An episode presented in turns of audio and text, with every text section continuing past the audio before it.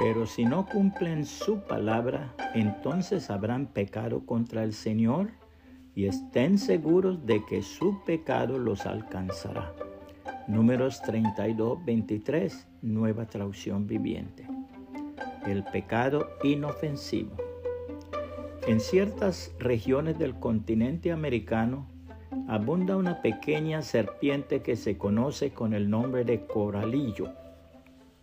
Hay por lo menos 24 especies reconocidas, pero esta especie en particular tiene la boca tan reducida que parece imposible que pueda hacer una mordedura con ella. Es tan bonita y tan dócil que los niños pueden jugar con ella. Sin embargo, nadie puede extralimitarse con al parecer tan inofensivo animalito porque en un instante se encoleriza y hace un rasguño apenas perceptible, pero con suficiente veneno para producir una muerte segura. A los ojos de Dios, pecado es pecado, por más pequeño e inofensivo parezca. En vez de jugar con el pecado, debemos pedir al Señor Jesucristo que nos guarde, como lo registra el siguiente pasaje de la palabra de Dios.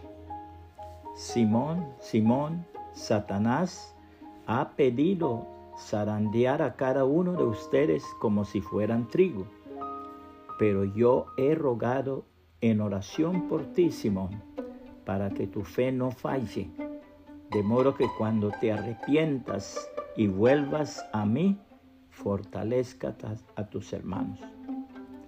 Pedro dijo, Señor, estoy dispuesto a ir a prisión contigo y aún a morir contigo. Jesús le respondió, Pedro, déjame decirte algo. Mañana por la mañana, antes de que cante el gallo, negarás tres veces que me conoces. Lucas 22, 31 al 34, nueva traducción viviente. Puede compartir esta reflexión y que el Señor Jesucristo le bendiga y le guarde.